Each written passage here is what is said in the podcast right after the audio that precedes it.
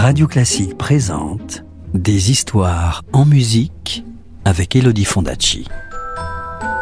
Des histoires, des histoires, des histoires. Est-ce que je peux avoir une histoire, s'il te plaît, de me raconter une histoire? Encore une histoire? Bon, d'accord. Tu te souviens que le petit Sturmer était monté à la surface? Il avait surpris deux mouettes qui parlaient du coucher du soleil. Et depuis, il n'avait plus qu'une idée en tête. En voir un. Chapitre 2 Le coucher de soleil.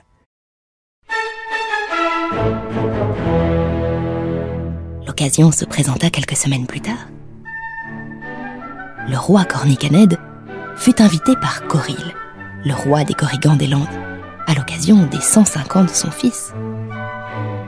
Il faut savoir que le 105e anniversaire est une des dates les plus importantes dans la vie d'un jeune Corrigan, car c'est le jour de sa majorité.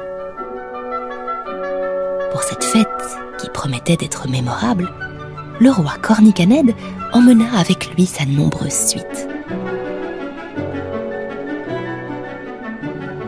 Le petit Sturmer était beaucoup trop jeune pour ce voyage, et ses parents le confièrent à sa grande tante, une vieille Corrigane qui n'était plus en âge de faire de si longs périples. Il ne resta ainsi dans le royaume des Corrigans des Bois que de très jeunes ou de très vieux Corrigans. Le petit Sturmer ne perdit pas de temps. Le soir même, quand il fut certain que sa vieille tante était partie au pays des rêves, il décampa. Il monta à la surface. Et il fut sur le champ, ébloui, presque aveuglé par la lumière du jour. De longues minutes s'écoulèrent avant qu'il ne s'y habituât complètement. Quelle ne fut pas alors sa surprise de constater que le ciel était bleu et que les nuages, qui si souvent dissimulaient les étoiles, étaient blancs. Et la mer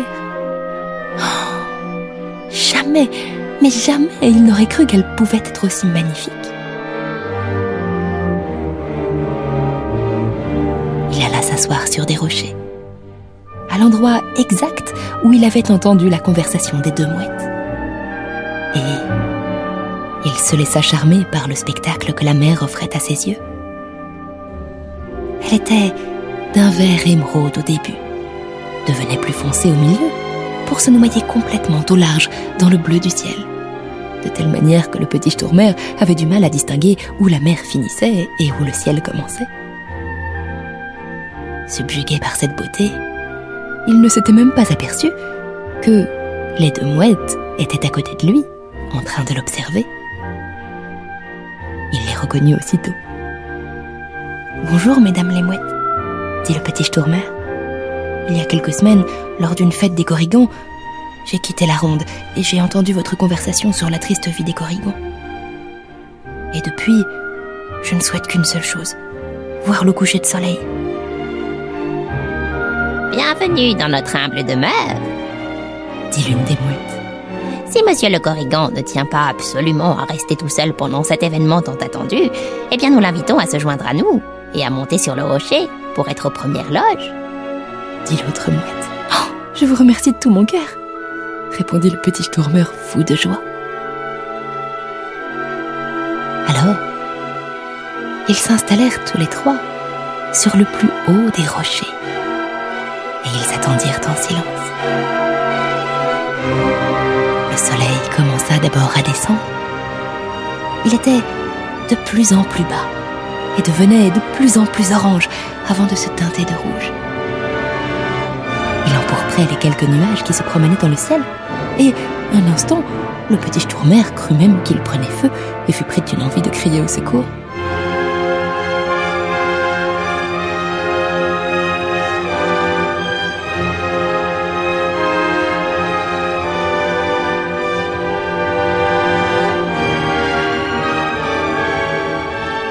Devant ses yeux, le rouge écarlate se transforma en pourpre, avant de devenir un violet noir, derrière lequel le petit Sturmer put distinguer un dernier petit morceau de soleil avant sa totale disparition.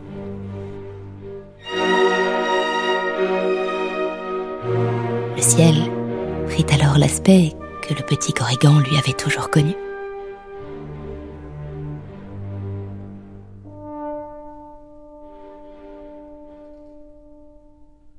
Petit Stourmer resta immobile pendant quelques instants. Il était aux anges. Après avoir remercié chaleureusement ses hôtes de leur accueil, il dégringola les rochers afin d'arriver chez lui avant qu'on ne se rendît compte de son absence. Fort heureusement, un silence paisible régnait sur le royaume. Tout le monde dormait encore. Stourmer se glissa dans son lit et il ferma les yeux. Mais il ne parvint pas à s'endormir. Le spectacle du crépuscule se jouait de nouveau devant lui.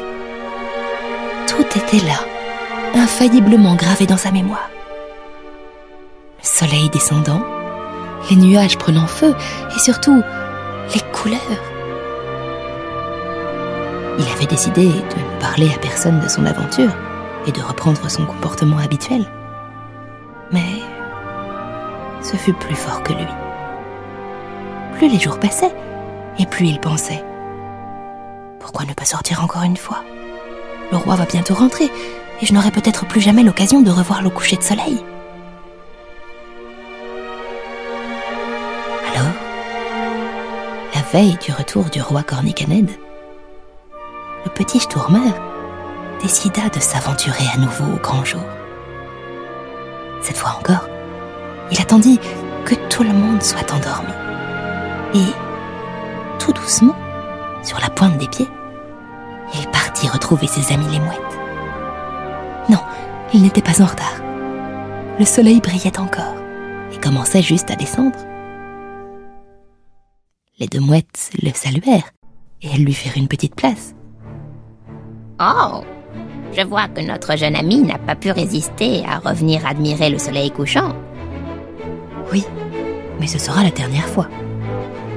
Ne sois pas triste, petit ami. Pense que tu es peut-être le seul Corrigan qui ait eu cette chance.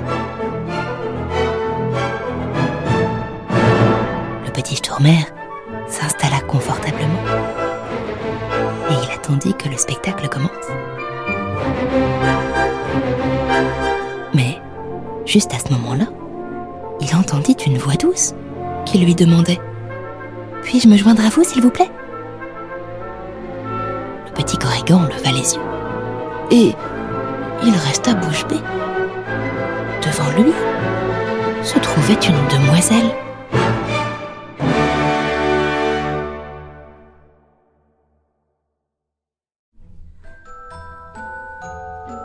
Tu veux connaître la suite de l'histoire?